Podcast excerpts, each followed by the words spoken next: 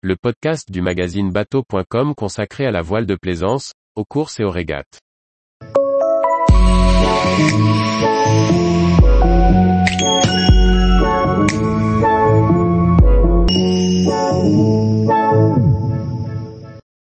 Marin de l'année 2022, découvrez le successeur de Yannick Bestaven. Par Chloé Tortera. Comme chaque année au début du mois de décembre, la Fédération française de voile révèle le marin de l'année. Découvrez le successeur de Yannick Bestaven pour cette édition 2022. Six marins étaient nominés au titre de marin de l'année, titre décerné par la Fédération française de voile chaque année, en reconnaissance des performances réalisées au cours de la saison. Course au large, windsurf, match racing, voile olympique. Toutes les disciplines de voile sont représentées sur le concours.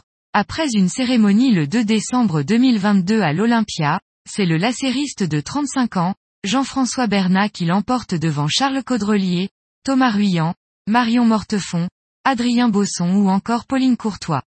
Il est le premier Français à avoir remporté le titre de champion du monde ILC A7, dériveur solitaire, nouveau nom du laser, et espère désormais remporter la médaille d'or olympique en laser lors des Jeux olympiques 2024. Jean-Baptiste Bernat commente, C'est un prix vraiment important pour moi. Cela me rappelle cette belle année que je viens de vivre.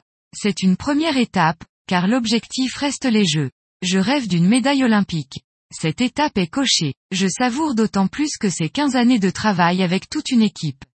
Quand je vois les grands champions qui sont dans la salle, je suis vraiment très touché.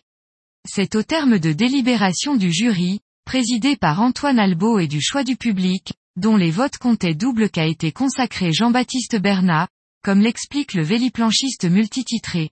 Le débat a vraiment été passionnant ce midi. Tous les nommés méritaient le titre. Il y avait vraiment des monstres sacrés dans la liste et cela a été très serré. Je suis heureux que ce soit Jean-Baptiste qui ait été élu, je me bataille toujours pour valoriser les disciplines moins médiatiques, même si je suis admiratif des coureurs au large. Jean-Baptiste a fait une année magnifique et a déjà une carrière exceptionnelle. Il mérite vraiment ce titre. Je suis ravi pour lui. Tous les jours, retrouvez l'actualité nautique sur le site bateau.com. Et n'oubliez pas de laisser 5 étoiles sur votre logiciel de podcast.